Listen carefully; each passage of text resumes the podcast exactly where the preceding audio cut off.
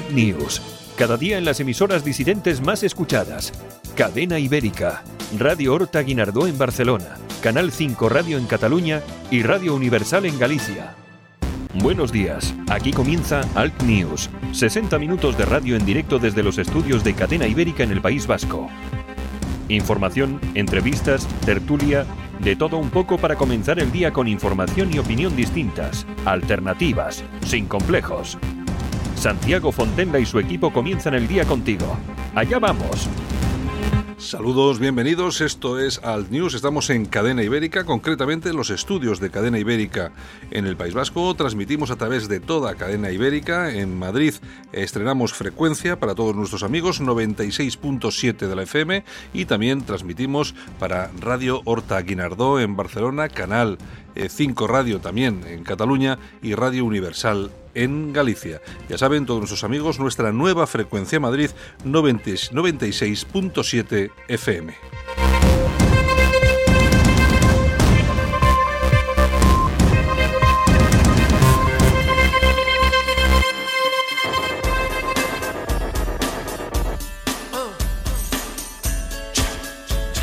Y así estamos con el tiempo que hoy también nos trae temperaturas que decía aquel gélidas.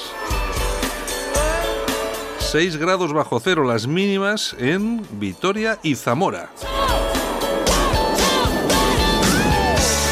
5 grados bajo cero en Valladolid, 3 bajo cero en Toledo, 4 bajo cero en Soria, 2 bajo cero en Segovia, 3 bajo cero en Pamplona, 3 bajo cero también en Palencia, 2 bajo cero en Orense, eh, también tenemos 3 bajo cero en Lérida, 3 bajo cero en Huesca, 5 bajo cero, ni más ni menos, en Granada, 4 bajo cero en Cuenca, 3 bajo cero en Ciudad Real, 4 bajo cero en Burgos, 3 bajo cero en Ávila. Así pinta la cosa de fresquita. En La Coruña la máxima 13 grados. También tenemos en Barcelona 12, en Bilbao 9, en Burgos vamos a tener 10 graditos, en Cádiz 18, ni más ni menos, en Ceuta 16, en Cuenca 14. En Huelva 18, en Huesca 3, en Jaén 13, en León 12. Tenemos 16 graditos, bastante templado en Málaga, Melilla, Murcia. 22 en Palmas, en las Palmas de Gran Canaria y 22 también en Santa Cruz de Tenerife.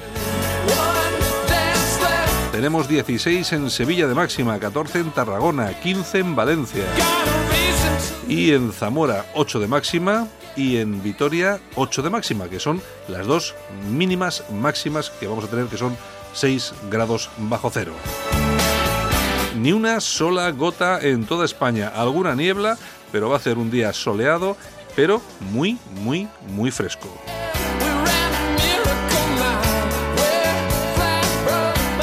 Lo dicho, eh, tenemos que, al, final ni lo he dicho, saludos súper cordiales de Javier Muñoz y desde que os habla Santiago Fontela y por supuesto mm, un saludo, pues eso, muy cordial a todos nuestros oyentes que nos sintonizan, nos sintonizan a partir de hoy en Madrid en nuestra nueva frecuencia 96.7 de FM. Es para nosotros, pues hombre, lógicamente un placer estar ahí y bueno, vamos a ir si vamos a ir consolidando esa nueva frecuencia de cadena ibérica y para todos los amigos que quieran escucharlo y vamos a estar por lo menos estar al news todas las mañanas. Los titulares de los periódicos más importantes que más venden, aunque bueno, eso ya, ya sabéis que es relativo en España, el país tiene como portada la presión de Vox abre las primeras fisuras en el PP y Ciudadanos, Pelosi lidera el asalto demócrata al trumpismo, la cara, bueno, que eso es mucho decir, la cara china de la luna, Pekín posa por primera vez en la historia una nave en el lado oculto del satélite, España recupera los niveles de empleo de 2007, el gobierno de Bolsonaro dice que limpiará la administración de comunistas. You're in En el mundo, el PP ofrece a Vox dar ayudas a hombres por violencia doméstica. Ciudadanos propone crear una consejería de regeneración en el gobierno andaluz. La primera mujer asesinada del año. La mayoría de los votantes de todos los partidos piden la prisión permanente. El gobierno admite una brusca caída del empleo en enero. Y Z tienta a Torra con apoyar sus presupuestos si él respalda a los de Sánchez. Los demócratas desafían a Trump con su nueva mayoría en el Congreso. Macron reta a los chalecos amarillos al detener a uno de sus cabecillas. En la vanguardia, la falta de seguridad ya es la principal preocupación en Barcelona. La cara oculta de la Luna. China sirve al mundo una imagen inédita de esa zona del satélite. El Open Arms no podrá llevar a los Reyes Magos a puerto. Los condenados de la manada seguirán libres. La afiliación a la seguridad social vuelve a niveles precrisis. Y en ABC, China clava su bandera en la cara oculta de la Luna, el gobierno de Pekín logra un hito histórico para el estudio del origen y la evolución de los satélites y en su pugna con Estados Unidos en la carrera espacial. Espera cultivar algodón y aceite de colza para establecer una base permanente y convertirse en la primera superpotencia que colonice la Luna. Ni más ni menos. Eh, la frase puede sonar muy rimbombante, pero la verdad es que es una aventura grandiosa. Solo para los valientes que quieren un medio de comunicación alejado de lo políticamente correcto y de la realidad cocinada por los grandes medios de comunicación. Alt News. Somos diferentes. Somos alternativos. Con Santiago Fontenla. Y nosotros continuamos con los titulares de la prensa. En esta ocasión nos vamos al periódico. Crece la inquietud por la inseguridad en Barcelona. Por primera vez en 10 años, los barceloneses ven la falta de protección como el principal conflicto, es exactamente lo mismo que está ocurriendo en Bilbao. Por ejemplo, las bicis se apegan a la acera, temor a la cesión de PP y Ciudadanos a Vox en la lucha contra el machismo. China logra el primer alunizaje en la cara oculta de la Luna. Las rebajas hasta el 70% proliferan antes de Reyes. El correo, otra mujer asesinada por un hombre en Laredo. Euskadi se acerca al récord de cotizantes tras sumar 87.000 empleos en cinco años. El ayuntamiento cierra un año la discoteca MoMA tras cuatro expedientes por ruido. Borja Semper se salta el guion del PP y rechaza pactos con Vox. Y acabamos con la razón. Partido Popular y Ciudadanos descartan que Vox fuerce otras elecciones, que Rebeca sea la, eh, última víctima de 2019. Una joven dominicana abre la lista negra de víctimas de violencia de género tras ser apuñalada por su expareja de origen ecuatorial, ecuatoriano. Perdón.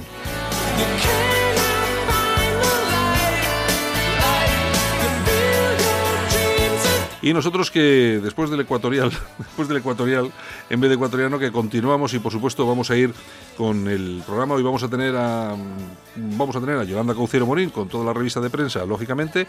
Vamos a tener también a Juan Jara y a Armando Robles. Vamos a ver sobre lo que vamos a hablar sobre lo que está ocurriendo en Andalucía y sobre todo con Juan Jara que conoce eh, mucho de los entresijos de Vox y por supuesto no nos faltará nuestro minuto para recordar algo de historia con Pedro Ángel López. Lo dicho, vamos con ello. Buenos días, bienvenidos y venga, comenzamos. Alt News, una visión alternativa a la imposición de lo políticamente correcto.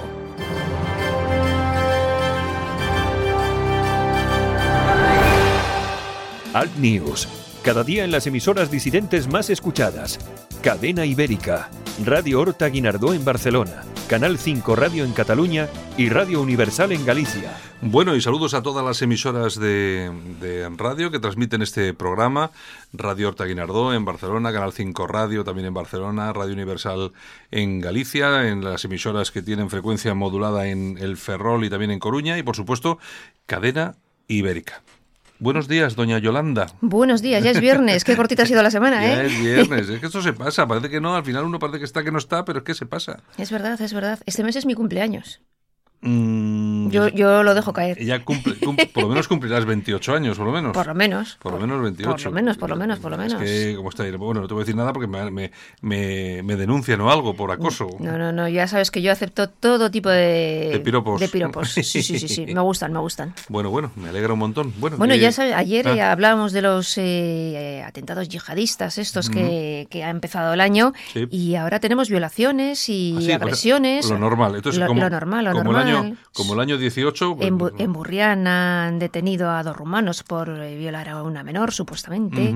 En Villalbino, en León, eh, en, Laredo. en Villalbino, tú fíjate qué nombre tan bonito. Pues sí, sí, sí. es que, vamos. En, Laredo tenemos un crimen. exactamente, o sea que llevamos cuatro días. Sí, sí, a tope. A tope, a tope, empezamos bien. Y eso que acabamos de empezar el año. Exactamente. Pero bueno, tú no te preocupes, que todo esto. Porque además, Son casos aislados. Porque todas estas, todo esto que me acabas de contar eh, eh, ¿Cuántos de ellos son nacionales y cuántos son extranjeros? ninguno. Ninguno es español. ¿no? La inmigración no tiene nada que ver con la delincuencia y la inseguridad. Lo hemos inventado algunos. Esos son gente que se lo inventa. Soñamos. Ustedes, no se crean. Los delincuentes pueden ser extranjeros, pero los españoles somos los que tenemos la culpa de la inseguridad. De todo, de todo. De todo. todo lo contrario, racismo. Y por, supuesto nosotros no vamos a ejercer aquí de racistas. Ah, para nada. bueno, Yolanda, ha traído su perro como siempre. Aquí está, lo tenemos no, aquí No, sí, mi perro. No, sí, mi perro. Bueno, pues si quieres empezamos a ver Pues empezamos. Pues venga, vamos con ello. Allá vamos. Café. Sin leche. Ahora en Alt News, revista de prensa. Los titulares de los medios alternativos en Internet con Yolanda Couceiro Morín. Yolanda CM. Bueno, ¿qué tenemos por ahí entonces? Pues bueno, pues mira, vamos a empezar con infohispania.es. Muy bien. Libertad provisional para los miembros de la manada. Los jueces eh, desestimaron el ingreso en prisión y el peligro de fuga, así que mientras no haya sentencia en firme, los cinco miembros de la manada permanecerán en libertad. Y por supuesto, ya tenemos a Irene Montero, que ha dicho que si los jueces no hacen su trabajo, lo haremos las mujeres. ¿Y a qué se refiere? ¿A, ahorcarlos o a degollarlos? No lo sé, no lo sé. Yo, vamos, no he querido indagar demasiado, por si acaso. ¿A meterlos en la cárcel por la fuerza o...? Ahora, de las manadas de Alá, de los argelinos y eso no habla, ¿eh? O sea, de estos, de estos últimos casos que comentábamos ahora mismo, de esto no, ha dicho nada, ¿no? Solo de la manada. Aquí solo se manifiestan eh, o sea que, para los españoles, para los violadores españoles. Exacto. eso que son tan malos como nosotros. De los dos rumanos estos que han violado a una menor, no, de esto no ha dicho nada. Nada, nada, nada, nada. Muy bien. Venga, ¿qué más tenemos? que es lo que hay. Bueno, pues nos vamos al diestro.es. Cuando Ciudadanos estaba contra la ley de violencia de género. Esa es otra. Nos vamos al 24 de febrero de 2016 y decía en Twitter lo siguiente. Eh, abro comillas, Pacto Nacional contra la Violencia de Género, dos puntos, para promover la ley contra la violencia intrafamiliar. Que es lo mismo que dice Vox. Exactamente, para que veas tú por dónde van los tiros. Es ¿eh? que, claro, yo... Donde dije, digo, digo, Diego, ahí... Tú fíjate, tú fíjate que Vox metió la pata cuando llamó al PP derechita cobarde, más que nada porque él ha estado en el PP y porque el PP no es una derechita cobarde, puede ser una derecha complejada o puedes decir, pero cobarde no ha sido nunca. En cambio, estos tíos, a estos les llamó la, la, veleta naranja. Sí. Y es, y es que es verdad. es que son, una veletas. Hoy dicen. Son, veletas. Son como Pedro Sánchez. Hoy digo A y mañana digo B. en España, en España siempre ha habido la tradición de los veletas. Este es un veleta. ¿No habéis oído nunca a vuestra madre? Ese es un veleta. Pues, pues Porque igual. Hoy, hoy está aquí y mañana está allá. Pues esto es exactamente lo mismo. Igualito, igualito, igualito. En fin. Bueno, seguimos. Alertadigital.com. ¿Qué tenemos en el diario de Armando Robles? Pues mira, violencia en la India por la entrada de dos mujeres en un templo sagrado. Un muerto y decenas de heridos. Las mujeres querían desafiar a los más tradicionalistas. Están locos estos. y pasa lo que pasa. Entraron a escondidas y bueno... Eh, Para sacarse una selfie, así me imagino, ¿no? una selfie. No, te explico. En estos eh, templos, las mujeres de 10 a 50 años no pueden entrar porque están en edad de qué? De menstruar. Ah. Entonces, está prohibido. Y en esta ciudad, en Kerala, pues eh, las, perdón, las manifestaciones y los golpes no cesan, policías mm. heridos, coches, autobuses, etc. Un desastre. Yo pensaba que me ibas a decir que las mujeres de mayores de 50 años, como ya no están buenas, pero es que, oye, las, las, que tenéis más de 50 estáis bastante bien. oye, acabo de decir que tengo más de 50. Oye, ¿tú, no tú, nunca has tenido complejos para decir la edad que tienes. Para nada, para nada. tú eres una... Bueno, no voy a decir nada. te doy permiso, ¿eh? Te doy permiso. Vamos a ver, entre los chavales jóvenes hay un, hay una, hay un término... Hay un término hay un término inglés que es, que es MILF. ¿Sabes lo que significa MILF? ¿Eh? es, eh, eh, madres buenorras o algo así. Pues, madres, madres buenorras a las que yo me... Mm. Ay, estos ingleses como son. Claro, entonces claro, ya cuando, ya cuando las mujeres pasan a cierta edad, pues ya pasan un poco de esa categoría. Oye, qué machista he quedado. ¿A que no? ¿A que no? ¿A que no? en fin. Venga. Bueno, ramblalibre.com. Nos vamos con Enrique de Diego. Violencia machista entre inmigrantes. Y nos vamos a Laredo, donde han detenido a un ecuatoriano que ha cuchillado a su pareja dominicana. El asesino de 29 años apuñaló en el tórax hasta morir a la chavala de 26. Este año vamos a hacer, eh, además yo quiero hacerlo así públicamente, vamos a hacer el esfuerzo de seguir todos los casos de violencia de género, con caso de muerte, por desgracia caso de muerte, eh, para ver cuáles están cometidos por nacionales y por extranjeros. Y los que no lo sepamos, los vamos a dejar en blanco, vamos a hacer una lista y cuando se aporte la nacionalidad, para sumarlo. De todas formas, mm, hay un, hay un, hay un eh, audio muy interesante que habla sobre la violencia de los hombres y sobre la violencia de las mujeres. Hay unos datos muy interesantes en lo que se refiere a los niños asesinados. Es decir, madres y padres que asesinan a sus hijos. Exacto. Eh, ¿Te acuerdas de Luis Bretón? Sí, que, sí, que, está en la cárcel todavía. Bueno, ¿te acuerdas lo que se montó, aquello que mató a sus hijos? Efectivamente, lógicamente, una burrada, ¿no? Pero resulta que eh, las mujeres... También matan a sus hijos. También matan a sus hijos. Y los datos son espeluznantes. Hace unos días, eh, pues estaba, me parece que era el presidente de los criminólogos de España, la Asociación de Criminólogos de España, estaba en un programa, creo que era, no sé si era en, Antena 3 o, bueno, da igual, mm. porque al final todas las televisiones son iguales.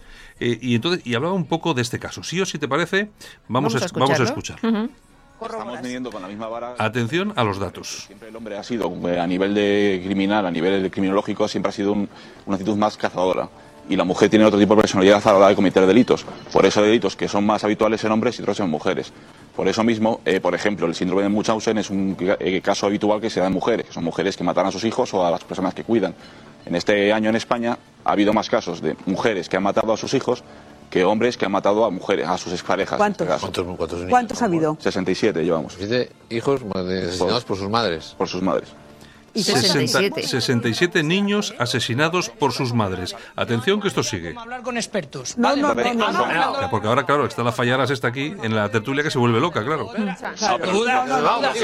Separemos. No, pero otra cosa que es importante y que ha dicho Voy a decir algo. es medible. No, voy a decir solo las cosas que Pero vamos a ver, cada cosa en su medida. Cada cosa en su medida. Hay algo. Ninguna madre debería matar a un hijo y entiendo que no lo hace una persona que está bien de salud. Se le ocurre matar a su hijo fijaos el gallinero que se monta, porque quieren inmediatamente tapar el dato. ¿eh? Claro. El asesinato de El maltrato infantil no, es uno de los grandes problemas de la sociedad. Por favor, déjame No, lo que quiero decir es que igual que no hay un gen en los hombres, tampoco lo hay en las mujeres. Simplemente pasa por... Que Carlos está explicando, eh, yo le he preguntado su opinión desde el punto de vista de médico forense y criminólogo. Explica comportamientos. Y ahora viene el dato donde antes ha dicho que había 67 niños asesinados por sus madres y claro, lógicamente la parte de la izquierda le pregunta, ¿y los hombres cuántos niños han matado?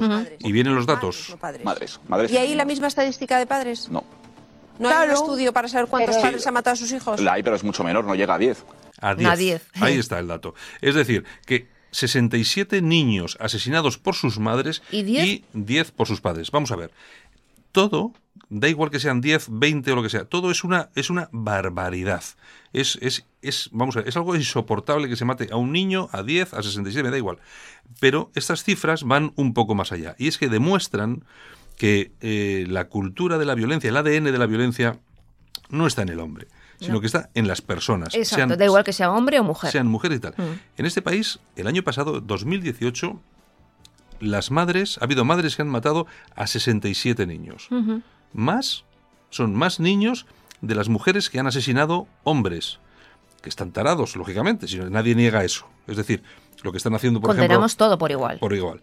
Pero hay que reconocer que, claro, si el hombre es un asesino, es un violador, es no sé qué. Entonces, las madres que matan a 67 niños este año, que son, asesinas. Entonces, son asesinas. ¿Las mujeres en general son asesinas entonces? ¿Lo llevan en el ADN? ¿Lo en el ADN, claro. Yo creo que no. Claro. Es que al final estamos eh, creando enemigos donde no los hay. Tarados, hay siempre va a haber tarados. Hombres. Y mujeres. Y mujeres. Pero lo que pasa es que aquí ahora hay una ideología de género que se nos quiere imponer por la que todos los hombres son malos y son violadores y asesinos y las mujeres son víctimas. Y ya vemos que no, los datos no. 67 niños asesinados por sus, madres. Ya me van a contar ustedes exactamente cuando estos tipos vengan a contarnos la historia de la violencia de género, de qué coño, perdón por la expresión, están hablando. Porque hablamos aquí de unos casos, perdón, execrables. Vamos, es una cosa matar niños. Es que, brutal. La, que en la mayoría de los casos son bebés, por cierto. Sí, sí, sí. Entonces, ¿en qué estamos? Entonces, lo que dice Vox, que yo le enlazo un poco con lo que dice Vox, que están diciendo, no, es que Vox está a favor de que maten a las mujeres. Pero ¿qué tonterías está diciendo usted? Lo que Vox está diciendo es que tiene que haber una ley. Hay que derogar esta ley que solamente hace culpables a los hombres y hay que poner en marcha una ley que proteja a todos, a los hombres, a las mujeres, a los niños, a las niñas, a los abuelos. Porque si no esto se desmadra. Claro, porque es que no hay un culpable solamente y estas cifras lo demuestran. Los hombres no solo los hombres son culpables. Las personas. Las personas, 67 niños asesinados por sus madres. Y lo que más me fastidia de todo esto es que la izquierda es cómplice de todo esto. Sí, exacto. Mm. Porque intenta acallarlo. Efectivamente. Bueno, bueno seguimos. La tribuna del País Vasco.com. Vamos allá. Islamistas violentos se infiltran entre los chalecos amarillos franceses. Bueno. ¿Qué consecuencias tendrá para el gobierno de Macron si el yihadismo consigue manipular a las masas francesas? Mm. Pues Bruno Coutet, que es, el, es investigador del Centro de Ciencia Política de París, ha dicho que hemos visto imágenes que crecerán y pueden tomar fuerza política anárquica. Esto es muy grave. Es que la gente lo que no entiende bueno, que no es que no entienda, es que como no, se lo explican, como no se lo explican, no lo sabe. Y a que, se lo explicas no quiere entenderlo. Claro, es que vamos a ver, los musulmanes en Europa no son cuatro señores que trabajan en su carnicería Lal y de vez en cuando van a la mezquita. O sea, no.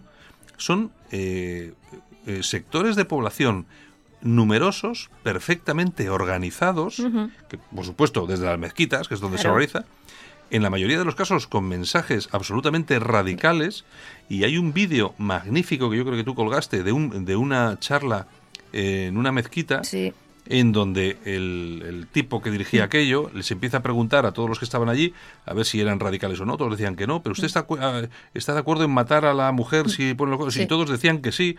Y, pero ustedes son normales, musulmanes. Sí, sí, todos somos musulmanes normales. Y es lo que no acaba de entender absolutamente nadie. Y es que esto va más allá de considerar a un tío que trabaja en una carnicería halal. Que no es eso. Que, no, es eso, que, es mucho, mucho más grave. bueno. bueno, pues nos vamos a casoaislado.com. Vale. Marruecos chantajea a España y pide, pide que los marroquíes tengan estudios pagados a cambio de controlar la inmigración. claro, qué raro, qué raro. En noviembre el presi ya confirmaba que los marroquíes iban a tener becas para acceder a todos estos estudios gratis, mientras los españoles, muchos españoles, no pueden acceder a las universidades porque no pueden pagar la matrícula, por ejemplo. Como se decía antes en español antiguo, se comen los mocos. Mientras, los españoles se comen los mocos, los otros vienen con todo pagado. Y ahora los estudios. Lo que pasa es que sufrimos un chantaje permanente por parte del, sultán. Permitimos ese chantaje, claro. Claro, el sultán dice, oye, o me ponéis esto, os suelto o abro las, las, las puertas aquí para que os lleguen 800 tíos en pateras. No, pues mira, como abras esto, vamos a tomar otras medidas. Lo que pasa es que tú fíjate cómo son las cosas. Tú imagínate que mañana tenemos un conflicto serio con Marruecos. Le decimos, vamos a ver, aquí se acabó el tema.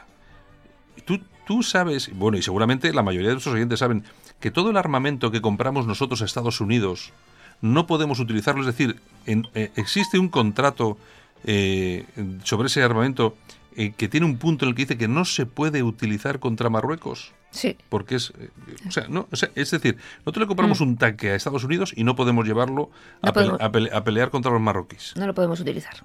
Pues qué bien. Así que imagínate tú en la situación en la que estamos. Y luego que nos reímos de los, de los, de los marroquíes, pero es un ejército que, quieras o no, Ríanse ustedes. Que está, está permanentemente en marcha, en guerra con el Frente Polisario, pegando tiros todos los días, es decir, y sufren el desierto. O sea, que nosotros sí, ¿vale? Tenemos la legión y todo es muy bonito, los paracaidistas, y vemos la bandera y se nos ponen los pelos de punta, pero al final te tienes que enfrentar con una cuadrilla a estos tíos y cuidado que no son moco de pavo. Eso de subestimar al enemigo ya como que no. Y cuidado con el ejército marroquí, que efectivamente es inferior inferior al español, pero, más peligroso. Pero mucho más peligroso porque está curtido en combate, porque de hecho lleva en guerra desde, mm. desde que tenemos eh, uso de razón. Así es. Bueno, pues vamos a ir con las toñejas. Pues vámonos, si quieres. Muy bien, pues se las vamos a dar a Santiago Pascal. Qué raro. Qué, raro, que le pegue. Hoy hace mucho que no hablo de Santiago. ¿eh? Qué, raro que le pegues al pobre Santiago Pascal unas toñejas. Pues un poquito de toñeja, porque yo creo que está forzando demasiado la máquina en Andalucía y no está el horno para bollos. Que si mm. vuelve a haber elecciones van a ganar los eh, socialistas. si, si ponen en marcha el tema para que haya unas elecciones nuevas, los 100.000 tíos del PSOE que no han votado, que se han van quedado a votar. vuelven y, ganan otra las elecciones. Exactamente. Eso, está claro. Así que, bueno, ponte las pilas. ¿Y qué más? Pues aplausos para Alejandro Fernández del PP. Pues bueno, vamos a ver. Es, eh, es el presidente del PP de, de, Exactamente, exactamente. Ha dicho que hay que intervenir a los Mossos a través de la ley de seguridad y así España pues dirigiría a los Mossos. Bueno, pues ha a ver, estado si, bien. pues a ver, a ver si a ver si es verdad, a ver si es verdad, a ver si es verdad. Me da que, Pero bueno, que el no gobierno de, del Falcón no va a hacer nada. No va a hacer El nada. el Solo viajar y viajar y viajar. El Falconetti está la suya. Bueno, Exactamente. pues nada, Yolanda. Bueno, pues esto ha sido todo y en unos días, igual la semana que viene no nos vemos, ¿no? Mm, Bueno, sí, el, el domingo no, el domingo estaré todavía en condiciones, o sea que el lunes tendremos program- programa Pero luego ya no. y luego esa semana Porque ya aquí no. el señor se va a operar, entonces, vamos a estar una semana fuera de combate. Me van a meter una cuchilla y, bueno, y- y- y todos, un talibán, va a venir un talibán. todos, todos ustedes sabrán si ha salido bien, si vuelvo. Si no vuelvo, es que he palmado hoy en, el- en la mesa de O sea que entonces nos vemos el lunes y ya el lunes es el último. ¿no? Exacto, vale, vale, exacto, vale, vale. Hasta el lunes siguiente. Perfecto. Bueno, pues a lo dicho, buen fin de semana y nos oímos el lunes. Venga, entonces, Un hasta- beso. hasta luego. En Alt News, las opiniones de los más relevantes protagonistas de la información alternativa.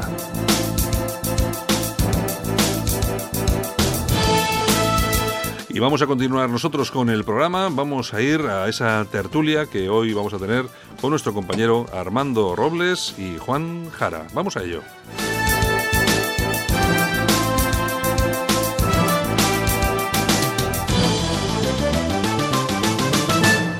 Solo para los valientes que quieren un medio de comunicación alejado de lo políticamente correcto y de la realidad cocinada por los grandes medios de comunicación. Alt News. Somos diferentes. Somos alternativos. Con Santiago Fontenla. ¿Sí? Oye, papá, ya tengo la solución para los que intentan meterse en la casa de la playa a vivir. Instalarnos una alarma. ¿Una alarma? Porque con la alarma, si alguien intenta meterse, la alarma salta, Securitas Direct avisa a la policía y pueden echar al intruso de la casa. Protege lo que más importa con Securitas Direct, la compañía que protege tu hogar los 365 días del año. Llama ahora al 900-113-113 o calcula online en securitasdirect.es. En Alt News, La Ratonera, un espacio de análisis de la actualidad con Armando Robles y Santiago Fontenga. Críticos, ácidos, alternativos, otra lectura políticamente incorrecta de lo que sucede en España, Europa y el mundo, y no nos cuentan. Armando Robles, buenos días. Buenos días, Santiago, ¿qué tal? Oye, se nos acabó la semana otra vez. Oye, es increíble, estamos ya prácticamente empinando. ¿Cómo pasa el tiempo? eh? ¿Cómo Oye, pasa el tiempo? Es, es verdad, es verdad que pasa. Y aquí- bueno, ya te- ya tenemos encima los carnavales y después vendrá la Semana Santa, inmediatamente el verano. Yo, y, y vuelta a empezar, eso sí, cada vez mayores, más mayores, Santiago. Oye, pero, oye, te has dado una vuelta, te has dado una vuelta al año ahí en tres segundos enorme. Estamos ya, yo ya me siento como en pleno mes de agosto. Sí, Es, sí, es- claro. es increíble. Bueno, oye, que nos vamos también a Madrid porque tenemos a Juan Jara, don Juan Jara. Don Juan, buenos días. ¿Qué tal, don Santiago? Estu- Buenos días. Estupendamente, pero seguramente, seguramente que mejor, que no mejor que tú, porque ese tono, es- ese tono de voz destila salud plena Destila optimismo. eh, y optimismo eh, también. eh, optimismo, destila españolidad, destina buen humor y, y la moral alta. ¿no? Bueno, O sea es, como, es como tiene que ser. Oye, eh, Juan, eh, una cosa, ya que estamos con lo de la moral alta, ¿qué te ha parecido eh, Pablo Casado en Ceuta y Melilla? Lo he visto como muy fuerte, pidiendo fronteras fuertes y hablando de temas que hasta ahora no se hablaban en el PP. Parece que la cosa está cambiando ahí también un poco, ¿no? Pues yo creo, yo creo que, que la presencia de Casado en el Partido Popular al día de hoy era la única, el, el- el único tapón que podía cerrar la, la desgracia para esa formación política y para España que ha supuesto Mariano Rajoy y Soraya. Yo, y yo creo que, que, como cualquier padre o madre de familia, hay que vigilar quién entra en tu casa. Eso no significa que la casa se haga estanca, porque, porque tenemos en este momento un escenario demográfico absolutamente mm, complicado, inviable a, a medio y a largo plazo. Y yo creo que los españoles tenemos que tener más proles, pero también tenemos que abrir, en un momento dado, nuestras fronteras a que gente competente, no delincuentes, no lo peor de cada caso, sino gente que, que sepa un oficio, que quiera trabajar, que quiera hacer eh, un- una vida en España, no contra España, pues se pueda en un momento dado, pues lógicamente incorporar a nuestra sociedad. ¿no? A mí, a mí personalmente, no sé, no sé Armando lo que, lo que piensa, pero a mí personalmente no me preocupa que un señor venga a trabajar con su contrato, que cumpla, que gane su dinerito, lógicamente. A mí lo que me preocupa es que, que- que Pedro Sánchez nos llene de menas este España entero, ¿no? Sí, el problema no es la inmigración legal y regulada. Claro que hay inmigrantes que vienen con el sano propósito de trabajar y sacar adelante a su familia. Lo que mucho me temo es que se ha instaurado, que ha instaurado una suerte de picaresca, es decir, que vienen muchísimo, muchísima gente de fuera al reclamo de esas ayudas sociales que saben que van a obtener y que les va a permitir pues una vida prácticamente gratis sin necesidad de doblar el lomo hay, que, hay que tener en cuenta una cosa que, por ejemplo, aquí, no sé, el resto de España imagino que será muy parecido, pero aquí en el País Vasco tenemos una cosa que se llama la RGI, que es la renta general, no sé, renta general algo, es decir, lo que se da a casi todo el mundo. La, y, la básica de inserción, ¿no? exacto, la básica de inserción. Y entonces, claro, nosotros tenemos aquí un montón de, un montón de, de, personas, sobre todo son magrebís, etcétera, etcétera, pues que, que, vienen y cobran esas ayudas sociales. Al final, eh, eh aquello de vienen a pagar las, las pensiones se ha convertido justo en lo contrario. Les mantenemos nosotros. Es cierto que vienen otro tipo de inmigrantes a colaborar, a aportar al país, lógicamente, y en su mayoría latinoamericanos y de la Unión Europea que vienen a España y vienen, pues, pues bueno, pues con todas las de la ley a trabajar. No, eso no quiere decir que tampoco no venga alguno malo, pero bueno, pero no es lo, lo, corriente. Pero claro, no es lo que ocurre con lo que está sucediendo, sobre todo en las, eh, en las fronteras de, del sur de España, lo que llega en las pateras, y no solo eso, sino también lo que llega en los propios, eh, en, los aeropuertos, que, ahí nadie, nadie habla de esto, pero a través de las fronteras de la Unión Europea y de los aeropuertos, esto se nos llena, se nos llena de gente que no tiene, que además llega sin ningún tipo de control, Juan. Vamos a ver, yo, yo creo que eh, eh, el problema, por lo menos sobre el papel, no debe ser tan difícil. Yo creo que, sí. o sea, que teóricamente, viste, si hay inmigración irregular, o sea, fuera de la ley, igual que si tú estás fuera de la ley, la ley te busca, ¿eh? pues tenemos que buscar a esas personas y llevarlos a origen. Y si no podemos identificar su origen, por lo menos tenerlos censados, saber quiénes son, a qué se dedican, incluso, ¿eh? incluso intentar repatriarlos y si no, por lo menos emplearlos, o sea, regularizar esa situación no como un efecto llamada, sino como, o sea, no, no, no dándole derechos a estas personas, sino buscándoles un empleo para que por lo menos paguen el IVA, ¿no? Del pan que comen y, impuestos mm, que puedan deducirse todo eso para contribuir. Y que aporten, sí. Claro, claro, que aporten y sobre todo saber dónde están, quiénes son, a qué se dedican, ¿no? No, no mantener una situación de como como no están en, los listados oficiales no existen. Esto es una bomba, ¿eh? una bomba social, económica, de convivencia que genera suburbios, segregación, es un desastre. Mm, entonces, lógicamente, si, si eso lo taponas en origen, mejor. Pero después hay fenómenos que se, que se producen. Entonces, real, realmente la, dignidad humana está por encima de la ciudadanía de un Estado o de otro, de una nación o de otra. O sea, por lo tanto, a mí no, a mí no me parece mal que se atienda a una persona en estado de necesidad. ¿eh? Lo que no podemos convertir es eh, eh, que España sea mañana pues mm, Guinea Coronaki, porque no, no, no puede ser, porque entonces deja Guinea no va a funcionar y no va a funcionar España, ¿no? Porque porque lógicamente España es el resultado de generaciones, de siglos de trabajo de muchísima gente y no se improvisa esto y desde luego la, la frontera tiene que funcionar como una herramienta de gestión de la gente que se incorpora a nuestra sociedad. Aquí, aquí hablaban, aquí hablaban hace no demasiado tiempo, Armando, de las, las famosas concertinas en la frontera. Yo no sé si las han quitado o no, me imagino que no, porque sería, sería un desastre, ¿no? Pero hemos, yo he visto eh, hace, no sé, yo creo que lo he visto ayer o, o antes de ayer, un vídeo de la Nochevieja en la frontera, no sé si era de Ceuta o Melilla, que me ha parecido horrible, con cientos de personas. Claro, había cuatro guardias civiles porque el resto estaba pasando la Nochevieja en su casa y ahí pasaba, ahí pasaba de todo por la, por la frontera. Es decir, hay un descontrol tan grande porque efectivamente, frente a esos eh, inmigrantes que llegan a España con su contratito, que vienen a trabajar, a aportar, a, pues bueno, a estar normal y tranquilamente, tenemos todo esto que además son siempre personas, no son ni mujeres ni niños, son siempre personas adultas, eh, fuertes, alimentadas, que no sabemos ni quiénes son, ni dónde han estado, ni si son delincuentes, ah, ni a qué vienen, ¿no? Sí, efectivamente. A mí lo que me preocupa, mientras algunos países europeos están importando excelencia, eh, procedente de, de, estos países, nosotros estamos importando justamente lo contrario, por no ser especialmente duro en el término empleado.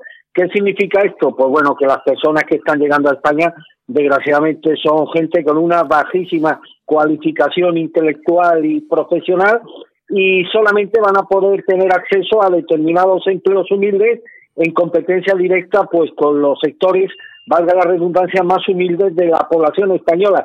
¿Y esto qué va a originar? Pues esto va a propiciar inevitablemente, ya lo está propiciando, una precarización en el empleo que, insisto, tiene como principales víctimas a los segmentos más humildes y menos cualificados de la población española. De ahí tal vez que se esté dando el fenómeno, no solamente en España, sino en toda Europa, de que son estos sectores más humildes los que luego se decantan por formaciones identitarias que ponen el acento precisamente en la competencia desleal que ejercen estos colectivos que llegan a nuestros países. Efectivamente, ahí tiene, te doy toda la razón. Bueno, y vamos un poco con el, con el tema que, me gustaba a mí, que me gustaría tocar, que es lo que está sucediendo en Andalucía. Parece que Vox ha decidido aumentar la presión sobre el Partido Popular y Ciudadanos y ha advertido a los dos partidos que su apuesta por el cambio no va a ser gratuita. ¿eh?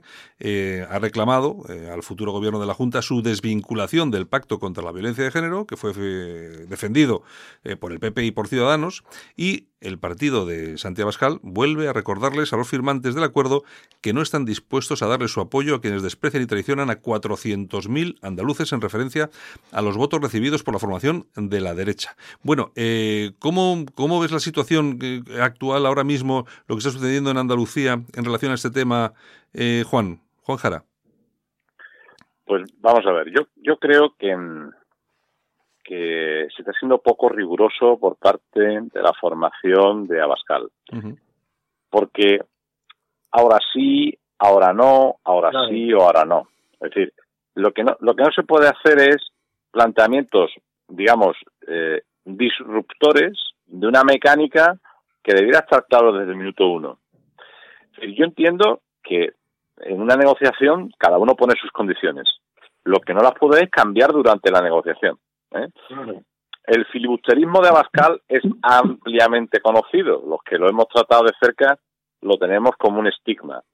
Este señor ahora trae a primera línea y hace incluso ¿eh? que se empiece a valorar una repetición electoral en Andalucía por, por, un tema que siendo importante, ¿eh? como es el tema de la violencia doméstica o intrafamiliar o no, no, no lo puedes poner en el ranking número uno de las prioridades de un gobierno después de 37 años de gobierno del PSOE en Andalucía. y, si, y si tan importante es, pues realmente lo pones en el minuto uno. O sea, no voy parcheando en base a cómo me vaya, ¿no? Buscando titulares, buscando salir. O sea, me parece poco, poco estético, poco ético. Me parece que obedece a un sentido absolutamente oportunista de la actualidad y mm, realmente muy poco constructivo con lo que es una relación que, hombre, que lo razonable es que pudiese durar cuatro años. Mm. Armando, entonces, ah, perdona Juan, eh, Armando, yo eh, lo, que, está diciendo, espera, espera, un segundito, eh, que te quiero hacer una pequeña reflexión antes de dejarte, de dejarte hablar. Yo, a, raíz de lo que está contando Juan, efectivamente, que si a estas alturas ponemos este tema, el de la violencia de género, como punto número uno por el que no podemos ni negociar ni llegar a un acuerdo, a mí lo que me extraña es que el punto uno no sea, por ejemplo, el de acabar con la autonomía andaluza, es decir, fijar una fecha, fijar una fecha, porque eso sí que es un punto primordial que lleva Vox en sus, en sus programas.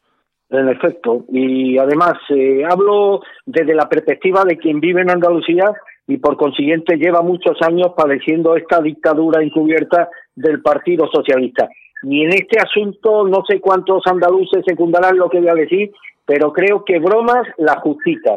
Es decir, vos creo que puede morir de éxito si equivoca su estrategia política en Andalucía y se cree que los votos que ha recibido en esta región que son fundamentalmente Santiago y Juan, los votos del hartazgo con los partidos tradicionales de derecha e izquierda, se van a mantener, actúe como actúe en política. Y yo aconsejaría a vos que se miren el espejo de Podemos, que ha iniciado una caída en picado sin muchas posibilidades de momento de, de remontar. Y una cosa que hay que aclarar, la mayoría de los votantes andaluces que han votado a Vox no lo han hecho por su posición ante la ley de violencia de género, sino sobre todo por su discurso sobre España, eh, por su discurso contra la inmigración irregular y por su defensa de los valores tradicionales y su mirada desacomplejada de los principios de la derecha. Y estos votantes, estos votantes quieren cambio en Andalucía, y no le van a perdonar a Santiago Abascal que bloquee el relevo del PSOE del poder de la Junta. Y si eso en el caso de que el PP y Ciudadanos no aparten la ley la ley de, de violencia de género.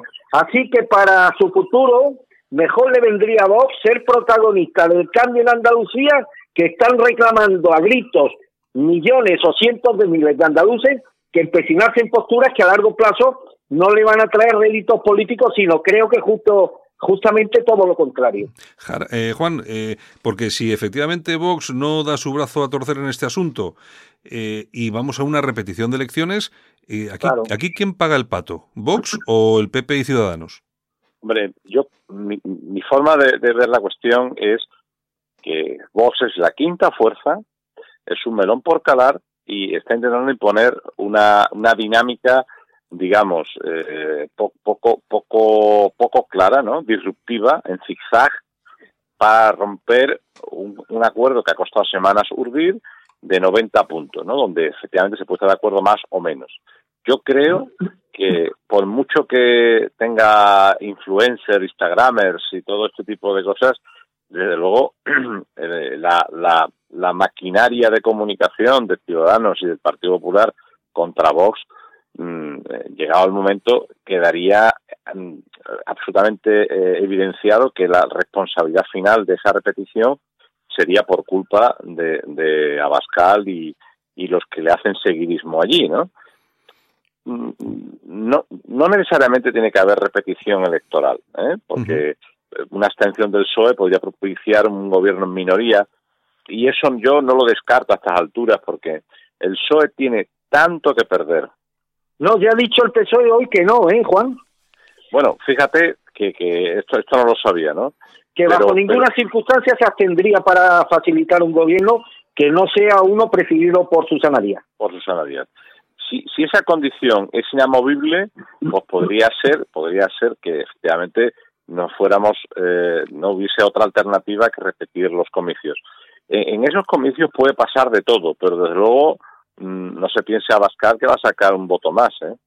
Más bien, como decía muy bien Armando, yo creo que se pueden dar un castañazo porque ahí imperaría un poco la ley del, del voto útil y el voto útil para que Susana no saque ¿eh? una, una mayoría más amplia sería votar Ciudadanos o votar Partido Popular, o no votar una formación que está en la génesis de ese segundo proceso electoral yo, yo creo que alguien, como yo creo que ha dicho Armando muy bien, ¿eh? que va a morir de éxito en la primera andanada de, de, de, cañones. ¿eh? Esto no, en fin, desde luego. Pues yo me, yo me atrevería a pronosticar, querido Juan y querido Santiago, que si se repitieran elecciones autonómicas en Andalucía, mm, daría como segura la, la victoria amplia del bloque de izquierda. ¿Por qué? Pues porque esos 100.000 votantes socialistas que en estos últimos comicios se han abstenido, entiendo que tendrían ahora una motivación adicional para acudir a las urnas y darle el poder al bloque de izquierda. De acuerdo contigo, podrían movilizarse mucho más y podría generar un deslizamiento en los escaños que favorecese a la izquierda. En fin, eso, eso desde el punto de vista de, de, Andalucía y de España, desde el punto de vista de, de, de, la nación y de la región andaluza, sería una catástrofe pero en particular para Vox desaparecerían del mapa. Si a la primera de cambio coge y traicionas ¿eh? por, por tu falta de, experiencia, por tu afán de protagonismo, por tu frivolidad o por, tu, por lo que sea, abocas a las instituciones después de un cambio que lleva siendo demandado ampliamente en muchísimos sectores, y aquí ha quedado demostrado el día 2 de diciembre, lo pones en solfa por un tema que siendo más o menos relevante, ¿no? La dignidad no de la mujer, la dignidad de la persona humana, sea hombre, mujer, anciano o menor, me da igual, ¿no?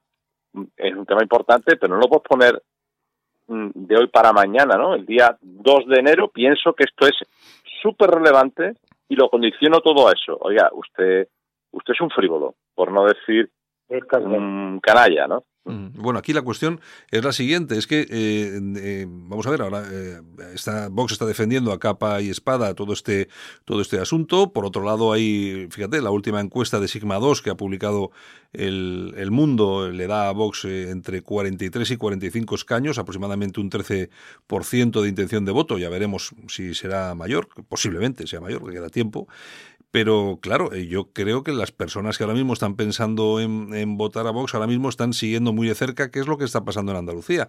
Y yo creo que ese votante de derechas que puede ir de incluso de Ciudadanos y, por supuesto del Partido Popular hacia la formación verde, yo creo que si mm, está haciendo un pequeño análisis de todo lo que está pasando, si Vox llega a poner en peligro lo que es el cambio en Andalucía por este asunto, yo creo que lo va a pagar en las urnas, Armando. Yo creo que sí, yo creo que sí. Y yo aprovecharía, Juan, tú que conoces bien Vox, porque has estado dentro, conoces a sus principales dirigentes, la jugada política de Vox es especialmente peligrosa para los intereses de este partido. Están tensando la cuerda. Entonces yo te pregunto, Juan, imaginemos que tanto PP como Ciudadanos no cambian un ápice su posición con respecto a la ley de violencia de género y Vox propicia con su no apoyo a estas dos formaciones el que se repitan elecciones en Andalucía con un previsible escenario de victoria de victoria socialista. Pero imaginemos también que Vox, pues bueno, eh, flexibiliza su posición y al final decide apoyar un gobierno de la Junta presidido por el Partido Popular, abominando en este caso estos principios que tanto ha dicho defender por puro cálculo electoral. Te pregunto, Juan, eh, ¿hasta qué punto vos estaría dispuesto, está dispuesto a tensar la cuerda, incluso corriendo el riesgo de que esta se rompa? Vamos a ver, yo creo que la, es que claro, son opiniones personales. Claro, claro, claro. pero, pero, yo creo que Vox no tiene cuerda que tensar. Es decir, ellos están a la caza, a la búsqueda y captura de cuota electoral para llenar mm, las urnas de sus votos para después pasar la cosecha y al final, al final, pues hacer ¿eh? de, de, lo que es nada, porque Vox hasta ahora era nada, 22 concejales en toda España. O sea que era, era absolutamente irrelevante desde el punto de vista institucional. a partir del Vista Alegre y Merced a Tezanos y a Federico de Menelo Santo, pues adquiere una dimensión muy por encima de lo que habían pensado sus dirigentes. ¿Hasta dónde puede pensar Abascal? Bueno, pues no lo sé pero, pero conociendo al personaje, y esto es una fábula, ¿no? esto es todo presunto, ¿no? Imagínate que un amigo de Susana, que se haya beneficiado de cientos de millones de euros en facturación, coge ¿eh? y a un dirigente, a dos o a tres, le lleva un maletín con dos millones de euros. Oye, ya tengo Casoplón en Galapagar o en Boadilla del Monte y automáticamente a mi Vox me, me, me sobra, porque ya tengo Casoplón. ¿eh? No tengo Irene, tengo a Lidia o a Macarena o a quien sea, ¿eh? ya tengo ya tengo mi vida resuelta. Y a partir de ahí, ¿eh? como yo ya he defendido en muchas ocasiones, realmente, realmente España a, esta, a estos tipos les importa muy poco, les importa su posición social, el poder y el dinero. Y eso lo he podido, lo he podido valorar muy en, muy en directo. A partir de ahí, ¿Es posible, eh? y es una pregunta absolutamente retórica, pero, pero ahí, ahí la dejo, ¿no? ¿Es posible que alguien, eh, dice, le haya podido decir a estos dirigentes, señores, aquí hay una bolsa, ¿eh? pero claro, hay que romper? Bueno, lo dejo, ¿eh? Bueno, bueno, bueno, bueno, acabas, acabas de lanzar. es que acabas, acabas de lanzar. Se ha, abierto, se, ha, abierto una posibilidad y el amigo Juan, pues, nos acaba de dar un clarísimo titular para mañana, Santiago. Hombre, pues es que ha lanzado una bomba aquí como quien no quiere la cosa. Una bomba. es que eh, cosas desgraciadamente pasan. Sí, pasan. Escucha, Juan, que si esto lo digo yo, que no conozco a los dirigentes de Vox, pues bueno, tiene un peso relativo pero hombre, lo dice alguien que los conoce, los ha conocido de una forma muy estrecha durante muchos años. Desgraciadamente para mí. bueno, bueno. a, lo mejor afortunadamente para España, nunca se sabe. Nunca, nunca se sabe. Y, eh, Juan, ¿y quién está marcando la estrategia de Vox en Andalucía? ¿Bascal o Ortega Smith? O Steve Bannon. ¿Perdón? Steve Bannon. O Steve Bannon. Steve Bannon. a ver, en Vox solo manda Bascal. O sea, de hecho tiene a los diputados, los tiene ahí arrinconados, no sé si le echa la llave de noche o algo, ¿eh? por fuera, ¿eh? no les deja hablar, no les deja decir nada, o sea, aquello es una dictadura absoluta. ¿eh? Y entonces la estrategia la marca eh, Mariscal con Abascal, Mariscal es el, es el vicesecretario de comunicación, que empezó trabajando como, como responsable de prensa, y él, y esta, ¿eh? y no hay más. Y Ortega Smith es el mayordomo. ¿eh? No sé, yo es que no, yo es que no los conozco, no puedo, no puedo hablar porque es que no los es conozco. el mayordomo, es el que lleva y trae, ¿eh? no hace otra cosa. Ya. Tiene poco criterio y, y, y, lo que pasa es que es un fiel lacayo y lo que es la voz de su amo y lo hace todo. Hombre, ¿eh? este hombre, este hombre, el mariscal este que comentas, yo creo que sí que ha hecho una buena labor ahí en redes sociales y todo esto.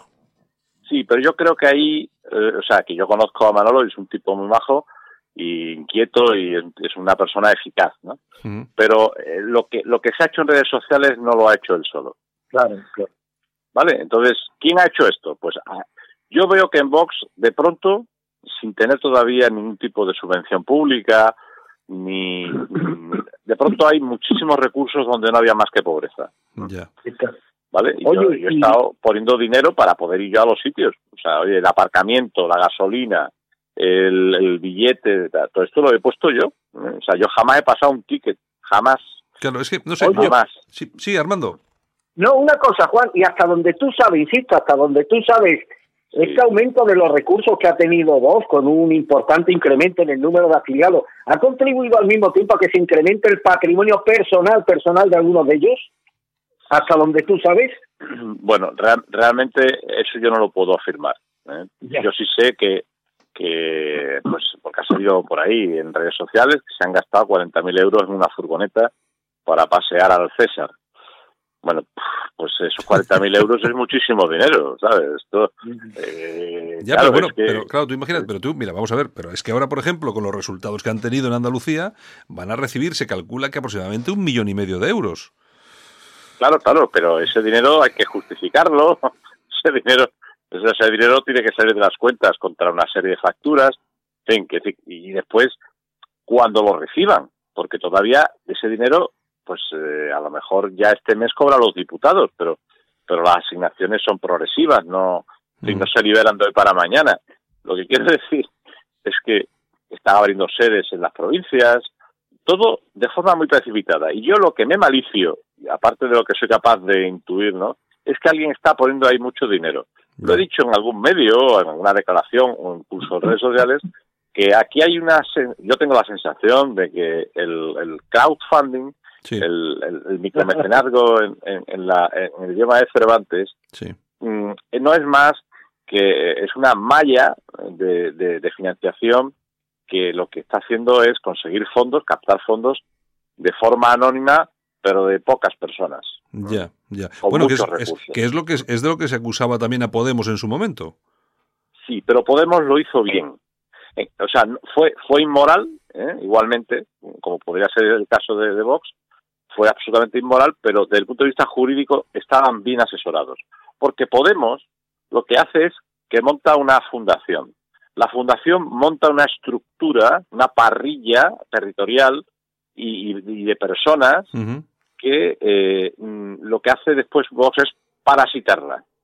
¿eh? Pero desde el punto de vista jurídico es netamente otra cosa. Por eso el dinero que vino de Venezuela o vino de Irán uh -huh. nunca vino al partido Podemos, sino que vino a esa fundación. Yeah. Y eso no era ilegal. Otra cosa es que después Podemos inocula esa estructura y la utiliza y la retorna y la y la, y la, la o sea la, digamos hace que su expansión sea muchísimo más fácil que partir desde cero ese no es el caso de Vox ¿eh? Vox no no no tiene implantación territorial ninguna ¿eh? Eh, se, se, decía de ciudadanos y se puede afirmar de, de, del todo en Vox no hay cuadros es un partido de aluvión lo peor de cada casa ahora se arrima ¿eh? y yo he visto algunos casos escandalosos de gente que ha conocido, que le han pisado la bota, ¿eh? los COE, los Paracas que hay en Vox, ¿no? Sí. ¿Eh? Al, al, eh, en fin, eh, yo estoy pensando en personas, ¿no? Pero sí, sí, sí. Los, los, los, los, los, soldaditos estos que van ¿eh? huyendo de la mili, pero que después van de, de, pegándose golpes patrióticos en el pecho, estos sinvergüenzas ¿eh? claro. han machacado a personas que ahora cuando huelen poder, ¿eh? ¿Eh? pues... Mmm, uy, uy, qué buenos eran. No, no, y usted, si a una rata la hartas de caviar, ¿eh? no te sale una princesa, te sale una, una rata sedosa. ¿eh? y eso es lo que tenemos. ¿eh? Lo de vos, estamos lo de alimentando. Ocurrir, Dígame usted, don Armando, que estoy un poco travieso. No, no, no. Digo que lo de vos puede ocurrir. Conté aquí la anécdota. Recuerda, Santiago, el proyecto político que quiso poner en marcha Andrés Pimentel, el ministro de Aznar, y celebró reuniones sectoriales. Yo estuve en la de Málaga, por cierto, en el Salón de Tabacadera, todo los respeto, pero claro, Juan, allí estaba lo peor de lo peor de lo peor del Partido Popular, dirigentes locales del Partido Popular que habían sido expulsados de por corruptos y vieron una posibilidad de meter la cabeza y seguir apegado al poder. Me temo que todo ese lastre que eh, Andrés Pimentel tuvo la prudencia y el sentido común de decir dónde voy con esta gente y dejó aparcado su proyecto. Me temo que Bosnia está haciendo asco a todo este lastre que está recibiendo fundamentalmente del Partido Popular. Yo, gente que he visto, eh, esto lo he vivido, podría dar nombre y apellido, mi, buen, gusto de sevillano y español me lo impide, gente formada, gente con sus carreras profesionales enfocadas, gente que yo he tratado muy cercanamente y me precio de ser amigo es una cosa un poco restringida, ¿no? Pero, con una relación cordial y sana, pues oye, pues eh, adjurando de sus principios y de lo que realmente piensan de estos personajes, con tal de, de conseguir un carguillo, porque, porque, porque es verdad que las expectativas, ¿no? Lo comentaba Santiago hace un rato, ¿no? Pues un 12, un 13% de intención de votos son muchos diputados. Un diputado vive como un marqués, no da ni chapa, pues viva la pepa, ¿no? A regenerar, ¿qué, qué cojones regenerar? Perdón a la audiencia, ¿no? ande yo caliente, ríase la gente, ¿no? Eh, y, ya está, ¿no? Y que trabajen otros, ¿no? Que yo ya he trabajado lo mío. Y, en esa en esa brecha de oportunidad que se abre, eh, gente que yo tenía bien concebida como personas de orden, realmente no tienen principios porque es gente que ha sufrido, que ha sido denostada, injuriada, machacada, apartada. De pronto, oye, se olvidan de todas esas humillaciones y de pronto ya Abascal vuelve a ser un César magnífico, laureado con, con, lo mejor de cada casa. Mm, yo, esto no lo puedo entender. Yo, ahí tengo, yo ahí tengo que, decir, eh, que decirle a Juan que por lo menos yo sí conozco eh, casos de, sobre todo de la, de la primera época, cuando Vox no tenía ningún tipo de estructura, no tenía ningún tipo de cargo institucional eh, ni nada, y surgió aquella polémica con lo que cobraba eh, Santiago Abascal, que creo que cobraba 6.500 euros, no sé qué, bueno. Y entonces había un montón de gente que dijo que esto no podía ser. Eh, bueno, yo de aquellos conozco unos cuantos que salieron pero vamos, pero que salieron, que quemaron el carnet, no había carnet, pero quemaron el carnet, oye, y que, y que están otra vez ahí. es, lo que, es lo que dice Juan, tienes razón. O sea, yo conozco algunos, incluso algunos que eran, eran los, eh, los delegados provinciales de algunas provincias, que, que, a los que trataron, eh, según ellos, muy mal, porque no les permitieron presentarse en algunas listas electorales, porque no les dejaban hacer, y hoy es, y se fueron, se fueron del partido y están otra vez hoy ahí. Eso es cierto. Porque lo sé yo, que los conozco. Yo conozco unos cuantos. Claro, claro, claro. Hombre, yo vas tratando a unas personas a otras, pero, pero el fenómeno eh, es eh, todo por la pasta. Todo por la pasta. Es al todo por el poder, todo por el. Al final la política, al final la política pues, es complicada, es complicada. O sea, Juan, que lo de los principios no lo podemos creer bien poco, ¿verdad? A ver, yo, yo creo que hay gente estupenda. Lo que pasa es que es verdad que la, la política, que es un noble arte, ¿eh? donde deberíamos poner a los mejores, al final se convierte en una lucha encarnizada de, de, de, pobre gente sin escrúpulos que lo que hace es que el, el que va, digamos, de corazón por delante, al final se abstenga. Porque dice, pero si es que ahí me voy a dejar el patrimonio, la salud, la vida e incluso la fama. ¿Eh? Porque, claro, tienes que demostrar dos veces que eres bueno, con tus actos y encima, pues eso, ¿no?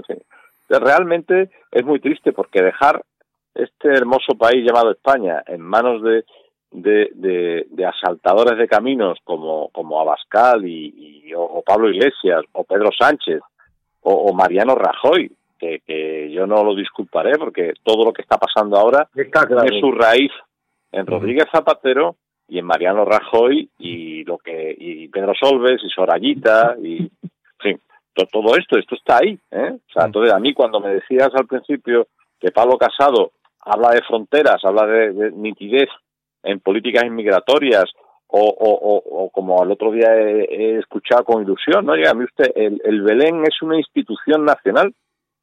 Esto hay que defenderlo, ¿no? Yo lo primero que hago cuando veo a su majestad el rey es, ¿ha puesto el Belén? Es que si no le pago, ¿eh?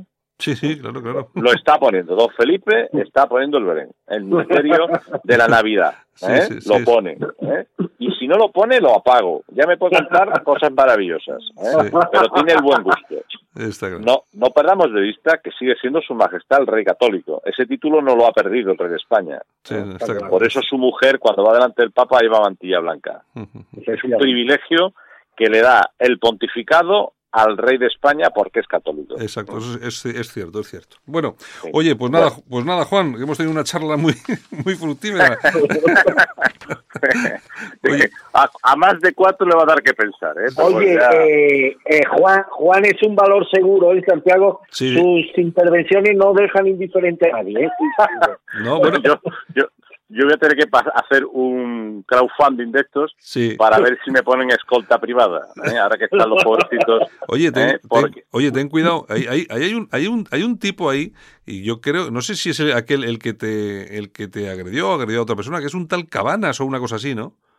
Enrique Cabanas eh, viene de Denaes con Abascal, de la mano.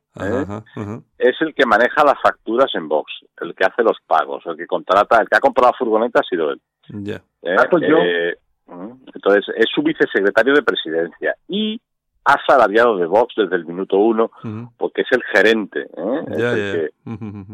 Entonces, Oye, yo ese dato no lo conocía, ¿te llegó a agredir este cabana? No, no, fue a mí, no, no fue a mí. Fue a ah. un buen amigo, a Argimiro Santos, que como no como no doblaba la rodilla ante la apisonadora de, de Abascal, en un tema de legalidad donde queríamos, yo también, ¿eh? Eh, proponer una mesa a la Asamblea General de Afiliados alternativa, alternativa, decir, oiga, pues está la oficialista, pero hay varios afiliados que queremos estar en esa mesa, hombre, para regular el debate y que esto no sea un, un paseo castrista ¿eh? eh, por, por, por los estatutos.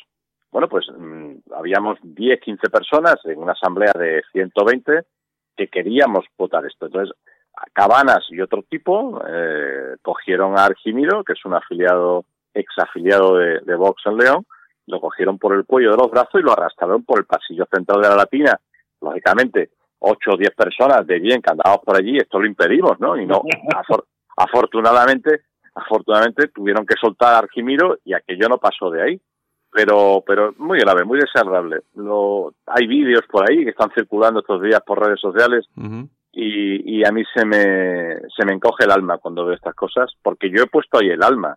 Y yo, yo no, yo no abomino de, de, de, la mayoría de las cosas que Vox puede exponer como un programa razonable a medio plazo para España, en absoluto. Creo que más España, más defensa de la familia, mm, o sea, un mejor control de, de lo que es la realidad periférica en el sentido de la administración territorial, eso es necesario.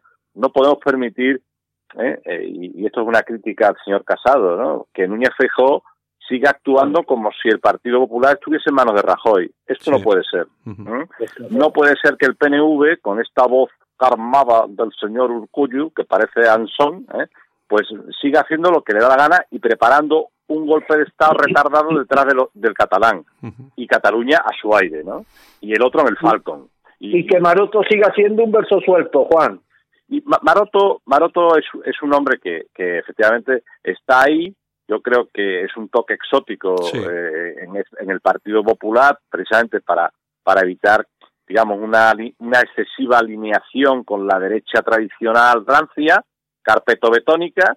Mm, bueno, pues no puede ir mm, suelto, Armando, no debe ir suelto, tiene que estar acoplado. Lo que pasa es que no preside ninguna junta autonómica, ¿no? eh, Núñez Feijóo es posiblemente hoy, junto con, con, el presidente de la Comunidad de Madrid, los máximos referentes eh, eh, políticos que tiene el Partido Popular. Más peligroso Núñez, muchísimo más peligroso Núñez que, que, que Ángel, ¿no? Por supuesto que sí.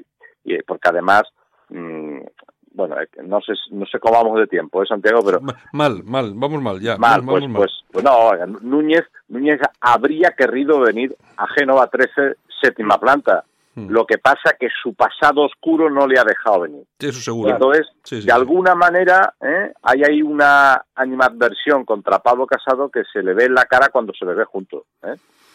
Bueno, ya veremos, ya veremos a ver qué, ya veremos a ver qué pasa con todo eso. Bueno, eh, hay, hay, mucha tela de cortar. El 2019 está nada más que empezando. Está claro. Bueno, eh, Juan Jara, muchas gracias por estar con nosotros esta mañana aquí en Cadena Ibérica.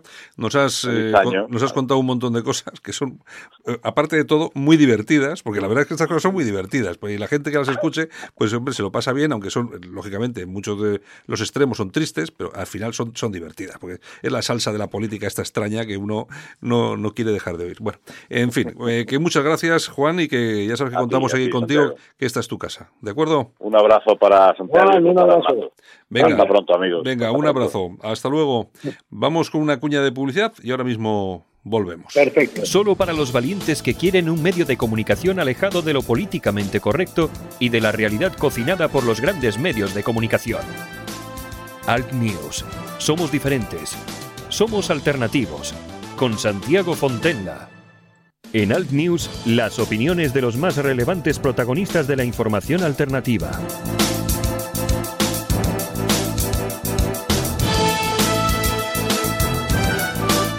Bueno, Armando, pues nada, yo creo que ha sido una, un, ratito interesante, ¿no? Con Juan Jara. Es que me va a costar elegir un titular de entre todos los que ha compartido con nosotros, Juan, ¿eh?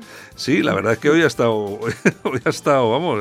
Pero hoy, fíjate que lo tuvimos hace, creo que fue coincidiendo con el día de las elecciones sí, sí. y hoy lo he visto muy motivado, con muchas ganas de hablar también. ¿eh? Mm.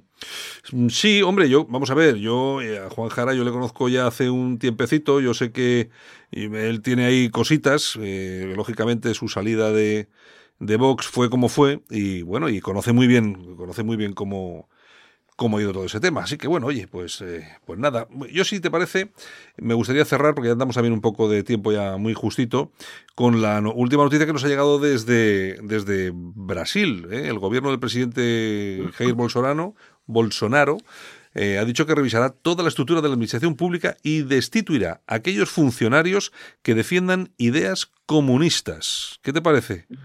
me parece extraordinariamente bien. O sea, lo que tendría que haber hecho Mariano Rajoy cuando entró en el gobierno, cuando obtuvo esa holgadísima mayoría absoluta, y lo que hizo fue precisamente apuntalar a muchos altos cargos que fueron designados por Zapatero. Esto, si me permiten la comparación, es tan lógico como el entrenador nuevo que, bueno, que es fichado por un equipo de fútbol y entra con un esquema táctico muy determinado y sin embargo en la plantilla pues tiene a siete u ocho jugadores que no solamente no encajan en ese esquema táctico, sino que amenazan con torpedear el proyecto deportivo del nuevo entrenador. ¿Cuánto tardaría el entrenador en pedirle al club la destitución o el despido de estos jugadores?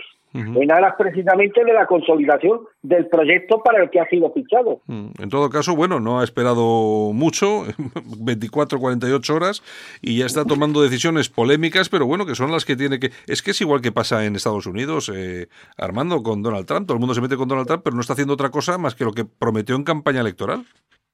Está claro. Hombre, lo, de, lo de Estados Unidos es absolutamente sangrante, que con unos datos económicos sin precedentes en ninguna administración estadounidense en los últimos 40 años, con una, con una gestión social eh, que ya la querrían aplicar en Europa estos partidos que se llaman de izquierda y progresista, que se focalice la labor de Donald Trump en torno a anécdotas y a chacarrillos típicos de revistas del corazón o de Sálvame de Luz, no deja de ser una, un reflejo de lo, de lo corrompida que está la mafia mediática en todo Occidente, querido Santiago. Está claro. Pues nada, Armando, pues un abrazo muy fuerte y el lunes volvemos a estar, ¿de acuerdo? Un abrazo muy fuerte y saludos a todos. Hasta luego. Hasta luego. La Ratonera, un espacio de análisis de la actualidad con Armando Robles y Santiago Fontenga críticos, ácidos, alternativos, otra lectura políticamente incorrecta de lo que sucede en España, Europa y el mundo, y no nos cuentan.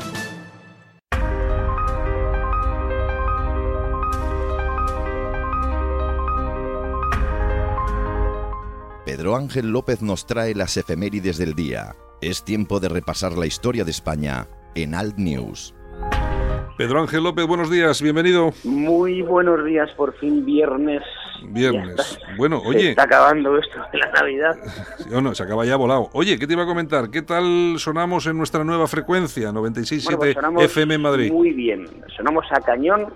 Hemos vuelto a Madrid, sabes que estamos en, con diferentes partners en, en Cataluña y en, y en, y en, Galicia. Y en Galicia uh -huh. y volvemos otra vez a Madrid. Estamos en el 96.7 y estamos para quedarnos, como decía aquel. Bueno, habrá que habrá que seguir parte de televisión. Habrá que seguir trabajando y sobre todo también el proyecto de la tele que también va marchando muy bien. La, la tele va como un tiro, estamos en sobre la marcha, estamos en España a tiempos difíciles, estamos con la serie documental, estamos con mil fregados televisivos. Bueno, y algún libro por ahí también, ¿no? Y tenemos el libro de Fran. Yo no me quiero colgar ninguna flor, la, flor, la única flor se la ponemos a Fran, Ajá. que al final es el que se ha currado el libro, el libro español es por la historia, que ha salido hoy a la venta, Ajá. así que bueno, pues yo os iremos contando. Y luego el que quiera comprar el libro lo puede hacer por los canales habituales, Corte Inglés, Casa del Libro, Snack, y si no, nos pone un correo a cadenaibérica, arroba cadenaibérica.es y se lo mandamos a casita. Pues eh, fabuloso, fabuloso. Bueno, ¿y qué nos traes hoy? Pues mira, hoy, hoy tengo un día un poquito así complicado y digo, mira, vamos a hablar hoy un poquito de, ya que muchas veces no da el punto de, de ejecutar penas de muerte o no, voy a, voy a, voy a explicarme. Uh -huh. eh, todos conocemos a Tesla, todos conocemos a Edison, uh -huh. entre ambos había una guerra. Cuando la gente tiene un nivel intelectual como lo tenía Tesla y como lo tenía Edison, pues eh, luego están los egos. Eh, uno, que es Tesla, eh, manejaba lo que es la corriente alterna y Edison manejaba la corriente al, eh, continua. Al final, los que ponen la pasta, ellos ponen la inteligencia y otros, tipo Rothschild, tipo Rockefeller, son los que ponen el dinero. Uh -huh. El caso es que por, para fastidiar, para meter el dedo en el ojo al bueno de Tesla, el amigo Edison lo que hace es eh, fomentar la pena de muerte a través de la, de la corriente eléctrica. Ajá. Y entonces lo que hace es un 4 de enero de 1903, eh, un pobre elefante uh -huh. de un circo muy conocido, eh, lo sacrifican para que el público vea lo bueno y lo eficaz que es la corriente alterna, que no la continua, sí. no, no, la alterna, que es la cosa de Tesla. Bueno, pues no se les ocurre después de Navidad, después del Año Nuevo, hacer un 4 de enero es cargarse al pobre elefante a través de la corriente alterna de, de, de, Tesla. La verdad que hizo, le hizo bastante pupa, porque entonces la sociedad, bueno, igual que la sociedad somos, la sociedad es bastante estúpida, la masa. Sí, la sí. masa siempre es dócil y, y, entonces la verdad que le hicieron mucha pupa en, en, en el culo del elefante. Sí, se le hicieron a él, pupa claro. al pobre Tesla. Sí, que tú, te ha tocado, macho, joder, yo qué culpa tengo. Pues te ha tocado, tío. Te ha tocado, te ha tocado. Por elefante. Bueno, bueno. Oye, eso, eso sí que era una guerra comercial, ¿eh?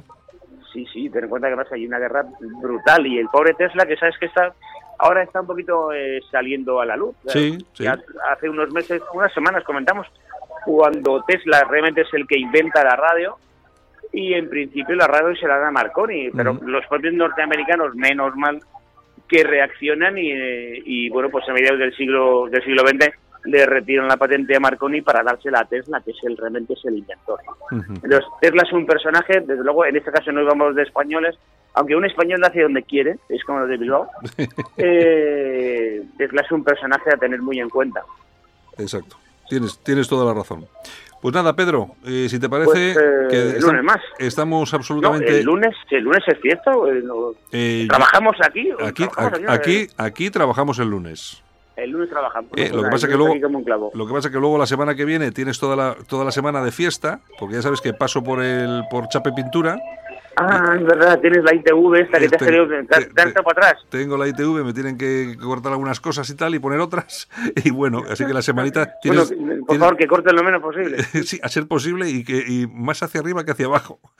por si acaso, por si acaso. Bueno, Pedro. Vale, no será nada. Venga, un venga, abrazo. Venga, un abrazo fuerte. Hasta Adiós, luego. Hasta luego.